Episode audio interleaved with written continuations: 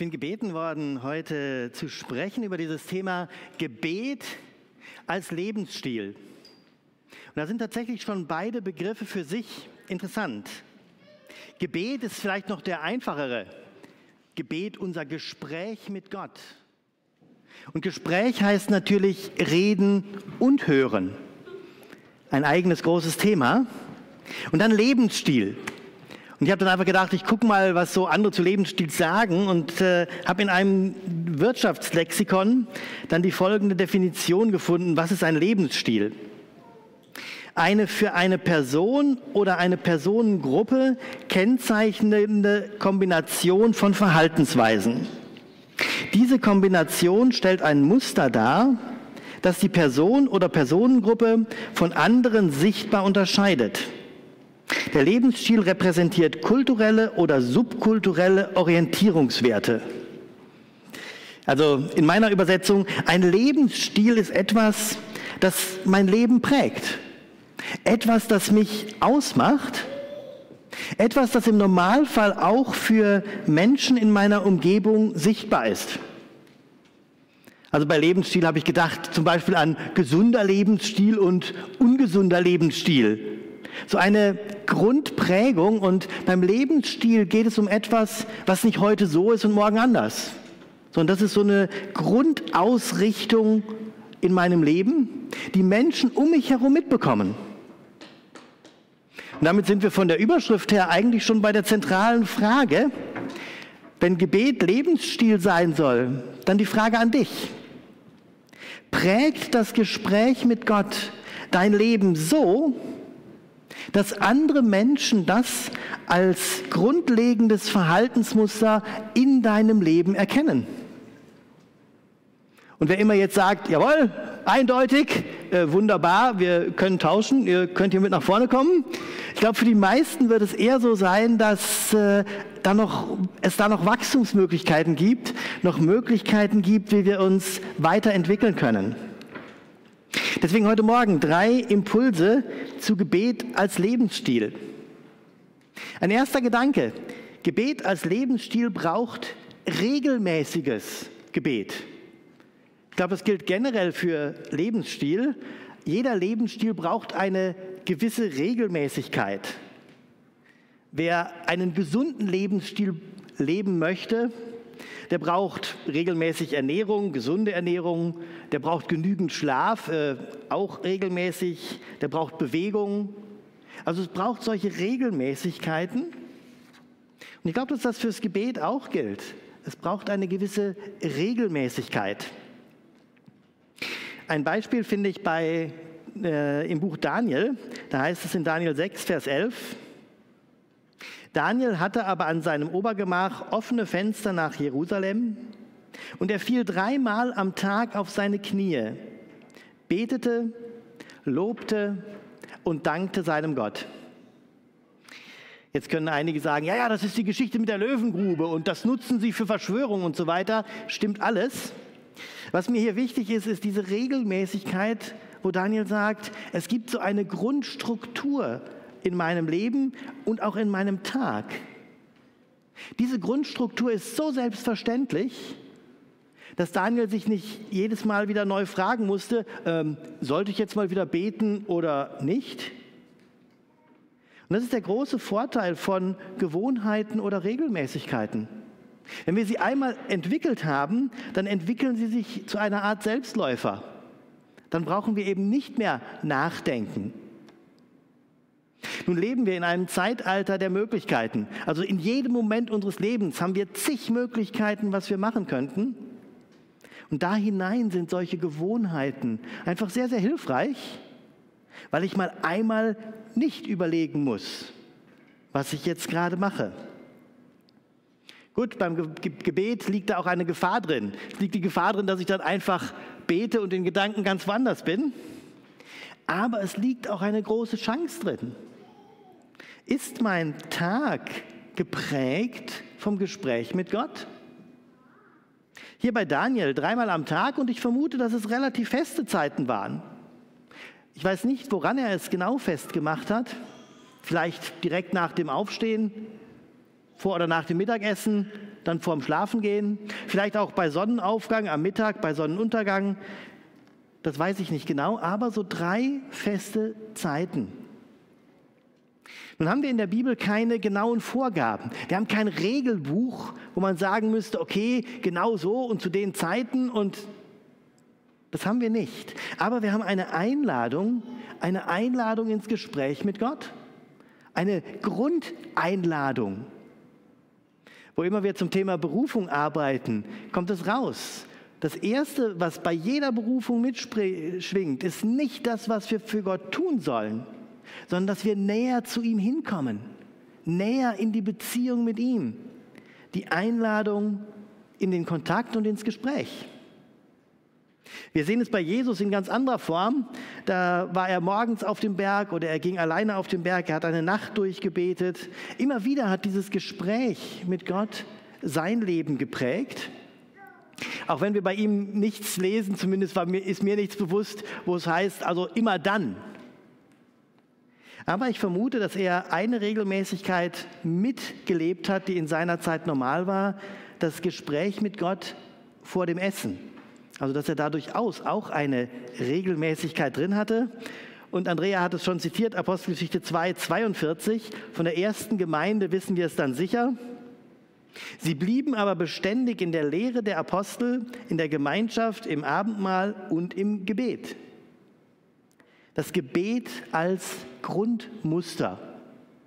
Das ist mein erster Gedankenanstoß. Wir haben, wie gesagt, keine allgemeinen Regeln, wo ich jetzt sagen könnte, also ihr müsst erstens äh, vor dem Aufstehen noch im Bett, zweitens beim Zähneputzen, drittens vor dem äh, Frühstück und also, oder nach dem Frühstück. Oder wir haben keine festen Regeln. Und damit ist es die Herausforderung für uns, uns das selbst zu überlegen.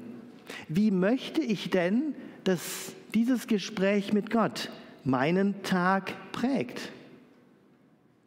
Eine Möglichkeit könnte zum Beispiel sein, mit Gebet in den Tag starten. An irgendeiner Stelle, wo es bei dir am Morgen gut passt. Vielleicht mit Dank für die Nacht oder so in Gedanken den Tag mal durchgehen und mit Gott über den Tag reden. Vielleicht auch Menschen segnen, von denen ich weiß, dass sie mir an dem Tag begegnen.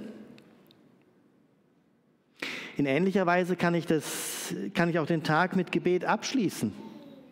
Es ist ganz spannend, wenn man abends vielleicht tatsächlich im Bett als letztes nochmal kurz sagt, Herr, wofür bin ich eigentlich für diesen Tag dankbar?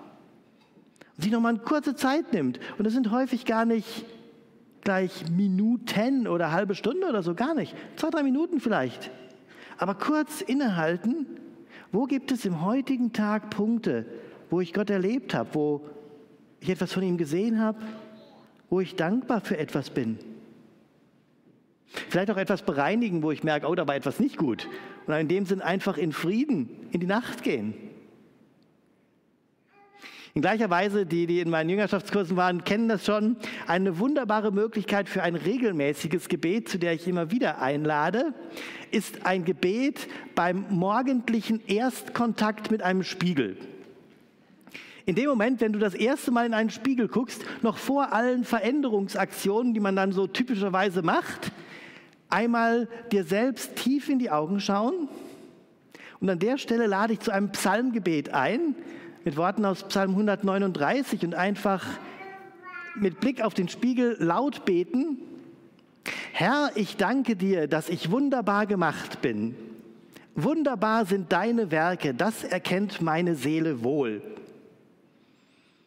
Es ist spannend, wenn ihr das mal eine Woche jeden Morgen beim Erstkontakt macht zu erleben, wie Gebet auch verändern kann. Weil wenn man darüber redet mit den Leuten, dann hatte ich schon immer wieder die Rückmeldung, dass mir gesagt wurde, auch ich hätte da einige Einwände. ja, wunderbar. Dann sind wir wieder bei dem Teil vom vor der Lobpreiszeit, ehrlich werden mit Gott und mit ihm da weiterreden. Das sind natürlich alles Möglichkeiten, so etwas auch regelmäßig zu machen, was aber für andere nicht sichtbar ist. Die wenigsten von uns werden ein Obergemach haben mit offenem Fenster, wo die anderen sehen, dass wir beten. Weiß ich auch nicht so richtig, ob das die Empfehlung wäre. Aber wie sieht das zum Beispiel aus mit dem Gebet vorm Essen? Ist das Gebet vor dem Essen dieses, dieser Moment auch nochmal einfach Danke zu sagen. Danke, Herr, dass ich dermaßen gut versorgt bin, dass ich so viel und in der Regel so Gutes habe. Ist das zum Beispiel eine Regelmäßigkeit und lebe ich das auch dann, wenn andere Leute drumherum sind? Wie sieht das aus in der Kantine? Dann kann man ja auch kurz einfach mit offenen Augen so innehalten, sodass das keiner mitkriegt. Geht schon. Aber wie wäre es an der Stelle einfach zu sagen, ja, mal kurz die Augen schließen, mal kurz die Hände falten. Das Gebet wird, dadurch nicht besser. Aber einfach auch als Zeichen, ja, es ist mir wichtig. Und wenn Kollegen dann fragen, ja, äh, wie du betest. Ja, ich bin einfach dankbar dafür, dass ich Essen habe, dass ich in einem Land lebe, wo ich genügend habe.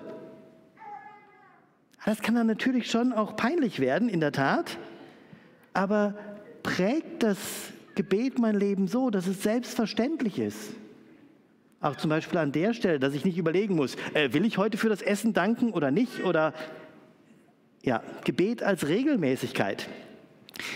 Zu Beginn einer längeren Autofahrt einfach Gott bitten, Herr, ich bitte dich, dass du mich behütest in beide Richtungen, dass mir nichts passiert, aber dass auch ich so aufmerksam bin, dass ich nicht äh, zu einem Problem für andere werde.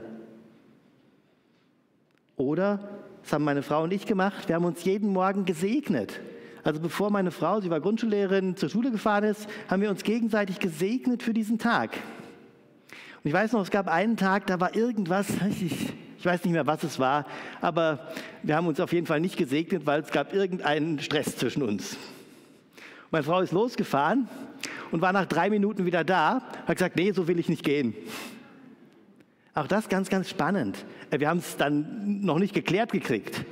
Aber wir haben zumindest gesagt, nee, aber wir segnen uns wieder gegenseitig. Es ist an der Stelle auch egal, ob ihr sagt, ihr formuliert die Gebete frei. Freie Gebete haben dann die Problematik, dass ich häufig das Gleiche bete, weil äh, es eben meine Lieblingsworte sind. Oder ob ihr vorformulierte Gebete nehmt. Aber die Frage ist, gibt es in deinem Leben so eine gewisse Regelmäßigkeit, eine Struktur des Gebets, das Gebet als Lebensstil wird, wo du nicht mehr drüber nachdenken musst, bete ich jetzt oder bete ich nicht? Und ich lade euch ein, kurz drüber nachzudenken. Gibt es für dich an der Stelle regelmäßiges Gebet als Grundlage von Gebet als Lebensstil? Gibt es da einen Gedanken, der dir wichtig ist? Wenn ja, einfach kurz Gott sagen,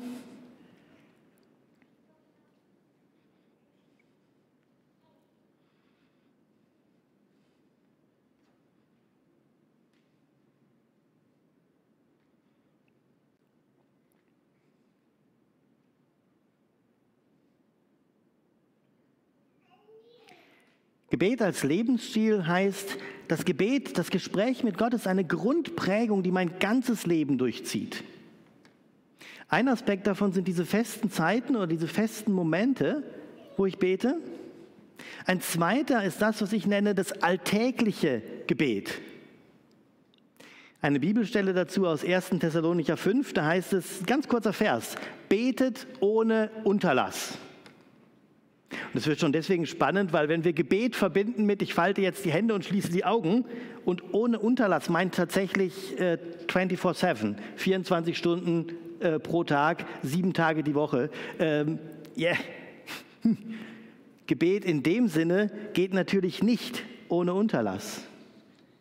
Aber Gebet im Sinne von, ich bin im Kontakt mit Gott, mir ist bewusst, dass er da ist, ich lebe in diesem bewussten Kontakt im Bewusstsein seiner Gegenwart und bin immer wieder auch mit Worten im Gespräch mit ihm. Aber Gebet ist sehr viel mehr als nur ich rede gerade. Es gehört auch das Hören dazu, aber Gebet ist auch mehr als ich höre gerade. Gebet ist dieses, ich lebe in dem Kontakt mit diesem Gott, weil er da ist. Dann wird Gebet ein Lebensstil, weil es keine Frage mehr ist. Ich muss mir nicht überlegen, äh, ist Gott jetzt gerade da oder ist er nicht da? Natürlich ist er da. Ich hatte letztes oder vorletztes Jahr hier eine Predigt zu diesem Thema Allzeit in Gottes Gegenwart und dem Bruder Lorenz. Also es lohnt sich auch da weiterzugehen. Gott ist immer da. Dann kann ich anfangen, alltäglich zu beten, mitten im Alltag, wo ich irgendetwas Schönes sehe. Wow, danke Gott. Wo ich in irgendeine Schwierigkeit komme. Herr, Herr, äh, was ist denn jetzt hier los?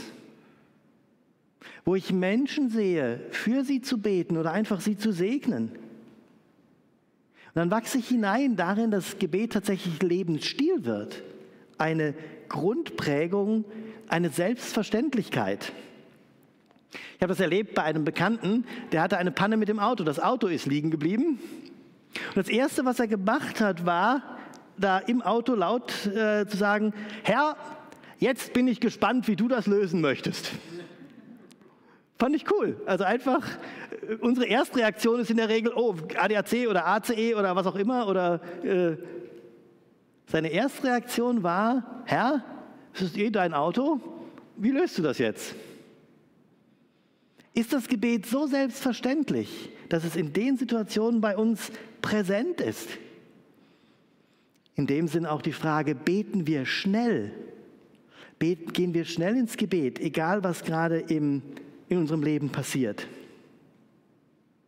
Wie sieht das zum Beispiel aus, wenn wir irgendwas machen, wo wir merken, uh, das war nicht gut oder das war nicht okay?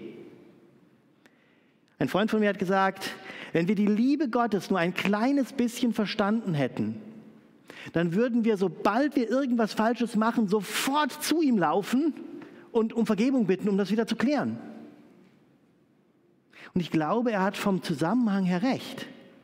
Wenn wir die Liebe Gottes verstanden hätten, dann sofort zu ihm. Ich hatte da eine nette Begegnung letztes Jahr im November. Da sagte jemand, oh, es ist doch gut, dass wir den Buß- und Bettag haben.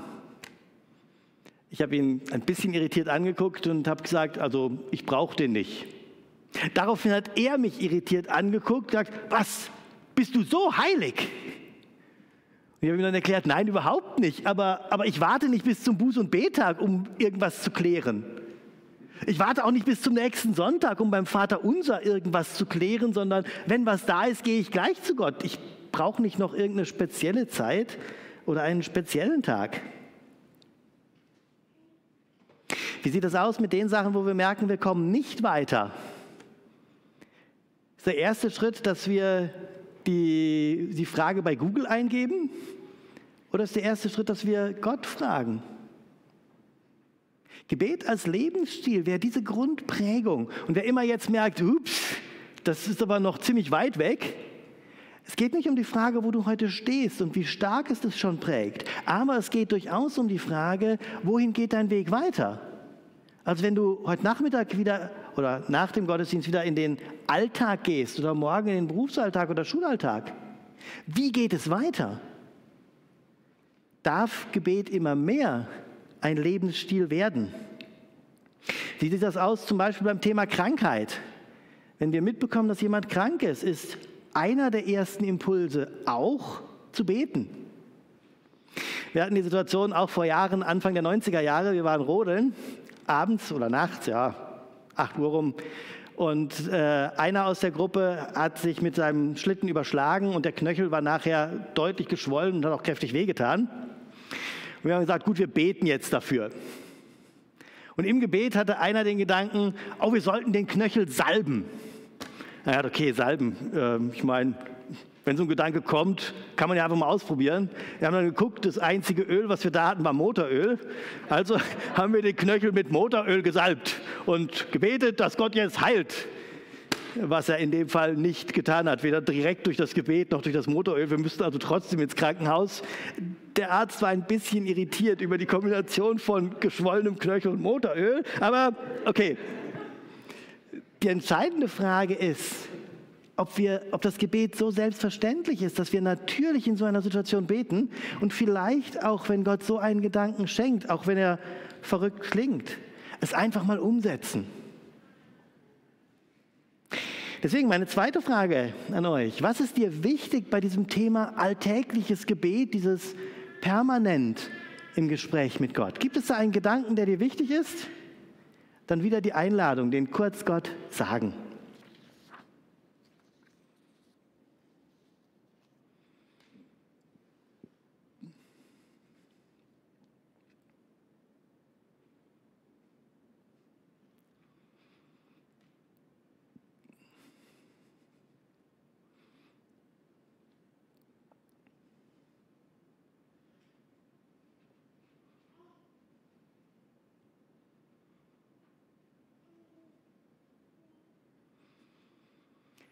Wenn das Gebet solch ein Lebensstil, so eine Lebensgrundprägung bei uns werden soll, dann ist es hilfreich, wenn wir regelmäßige Zeiten des Gebets haben. Es ist hilfreich, wenn wir einfach so im Alltag immer wieder im Gespräch mit Gott sind.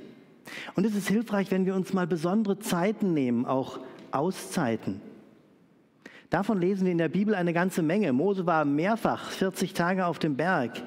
Elia war in der Höhle, hat gewartet, bis Gott redet. Jesus hat sich zurückgezogen, auch auf verschiedene Berge. Und immer wieder gab es eine so eine besondere Zeit, so eine Auszeit, ein Herausgehen aus dem Alltag, eine Zeit mit und für Gott.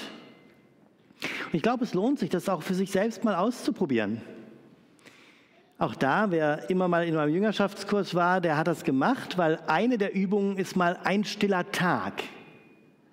Also acht Stunden also ein, ich sage mal, normaler Arbeitstag als Tag der Stille. Den sollen Sie sich entsprechend einplanen. Dann gibt es eine Anleitung dazu, was kann man an so einem Tag machen. Und typischerweise sind die Erfahrungen dann sehr unterschiedlich.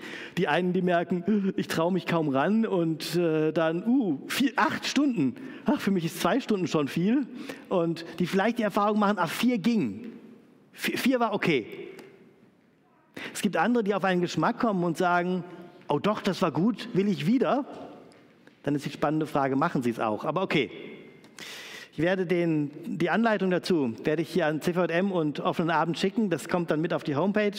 Wer immer es mal ausprobieren will, findet da zumindest eine Anleitung, wie man das mal machen kann, so eine längere Zeit mit Gott. Gleichzeitig gibt es viele Einladungen und Angebote.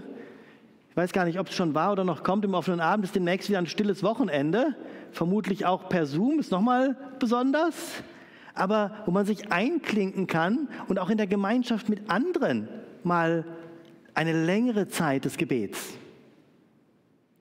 Ende März wird es im offenen Abend wieder einen Gebetshaustag geben. Klingt super spannend, war ich noch nicht dabei. Für euch, die hier live da seid, nachher den Mario fragen, äh, der weiß, was da passiert. Es gibt viele Angebote in christlichen Häusern, die einladen mal zu einem Schweigewochenende, zu einem stillen Wochenende oder auch zu ignatianischen Exerzitien, mal zehn Tage am Stück, ganz raus ins Schweigen, eine Auszeit nehmen und mal konzentriert nur Gott und ich. Und bitte, wer das noch nie gemacht hat, fangt nicht gleich mit den zehn Tagen an. Aber gibt es in deinem Leben so besondere Zeiten, wo du sagst, das sind tatsächlich Zeiten nur Gott und ich? Und es lohnt sich. Mose war auf dem Berg, äh, 2. Mose 24, und dann überlesen wir häufig einen kleinen Vers, der mir sehr gut gefällt. Mose war auf dem Berg und dann heißt es, und am siebten Tag sprach der Herr zu Mose. Als ich das das erste Mal bewusst wahrgenommen habe, habe ich zweimal noch nachgelesen, ob das wirklich so da steht. Weil das heißt ja, Mose saß da oben sechs Tage rum und am siebten Tag also wann habt ihr schon mal sechs Tage irgendwo gesessen und gewartet, dass Gott redet? Also ich habe noch nie. Eindeutig noch nie. Mose hat das gemacht und er hat dann die Offenbarung bekommen von der Stiftshütte. Also diese Herrlichkeit des Originals im Himmel und den Bauplan für die Stiftshütte auf der Erde. Den Ort der Gottesbegegnung. Es lohnt sich, tatsächlich mal diesen Rückzug zu machen und auch solche besonderen Zeiten ins eigene Leben einzubauen. Ich mache immer wieder zehn, zehntägige Exerzitien, also zehn Tage ins Schweigen, nur Gott und ich. Und ich habe 2017 einmal die langen Exerzitien gemacht, 30 Tage im Schweigen, nur Gott und ich. Bei den zehntägigen Exerzitien ging es mir immer so, dass ich gedacht habe, ach, könnte ruhig weitergehen bei den 30-tägigen Exerzitien war es so ja, nach dreieinhalb Wochen, dass ich gedacht habe, ach, könnte jetzt auch ruhig zu Ende gehen. Also es ist eine andere Dynamik. Gleichzeitig habe ich gemerkt, dass Gott in den 40 oder den 30-tägigen Exerzitien nochmal anders und intensiver zu mir geredet hat. Ich habe weder davor noch danach in den Exerzitien diese Intensität gehabt wie da. Es lohnt sich tatsächlich, auch sich rauszunehmen und zu sagen, ja, es gibt solche besonderen Zeiten des Gebets, wo ich das Gespräch mit Gott suche, wo ich das, was drumherum ist, mal ausschalte. Nur er und ich. Und auch da ist wieder die Frage, das letzte Mal heute Morgen, gibt es da einen Gedanken, der dir wichtig ist bei solchen besonderen Zeiten des Gebets?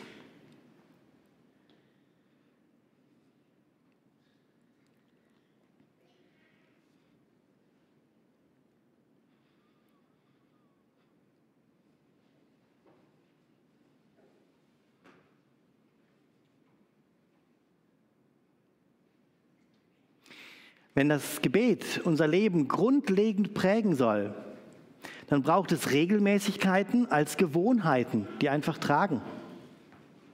Es braucht das Gespräch im Alltag, weil Gott eh da ist, über viele, viele Kleinigkeiten. Und ich glaube, es ist sehr hilfreich, wenn wir uns solche besonderen Zeiten des Gebets nehmen. Das Dumme ist nur, dass solch ein positiver Lebensstil sich nicht von allein ent entwickelt, und selten aus Versehen. Oh, ich habe einen gesunden Lebensstil. Ich weiß gar nicht, wie das passiert ist. Also in aller Regel braucht es immer wieder Überlegungen und Entscheidungen, damit, also umgekehrt, ein negativer Lebensstil, den kriegen wir auch aus Versehen hin. Einen positiven Lebensstil, der braucht immer wieder eine Entscheidung, ein Überlegen, ein Innehalten. Und das ist dann auch die Grundfrage, soll das Gespräch mit Gott solch ein Lebensstil bei mir werden? Dann ist die Frage, was ist der eine Punkt, den ich mitnehme? Was ist der eine Punkt, den ich tatsächlich umsetze? Nicht alles gleichzeitig, aber einen Punkt mitnehmen und sagen, doch den einen Punkt. Vielleicht dieses Gebet am Morgen oder am Abend oder mal einen stillen Tag oder mal Gebetshaustag oder ganz egal. Aber den einen Punkt, den setze ich wirklich um. Und so entwickelt sich mit der Zeit das Gespräch mit Gott zu dem grundlegenden Lebensstil. In die Richtung möchte ich mit Gebet schließen. Dreieiniger Gott, ich danke dir, dass du dich so sehr freust, wenn wir zu dir kommen. Ich danke dir, dass deine Arme weit offen sind und wir tatsächlich mit allem immer zu dir kommen dürfen, jederzeit. Du siehst uns, wo wir heute stehen. Du siehst, wie stark das Gebet unser Leben schon prägt oder auch noch nicht prägt. Und ich bitte dich, dass du uns an die Hand nimmst und uns, uns hilfst, dass wir da tiefer hineinwachsen. Dass du uns den Punkt zeigst, an dem du dich, den du dir für uns wünschst, wo wir weitergehen sollen. Und dass du uns in der Folge den Mut schenkst, es tatsächlich auch umzusetzen. Danke, dass wir bei dir tatsächlich offene Türen einrennen. Amen.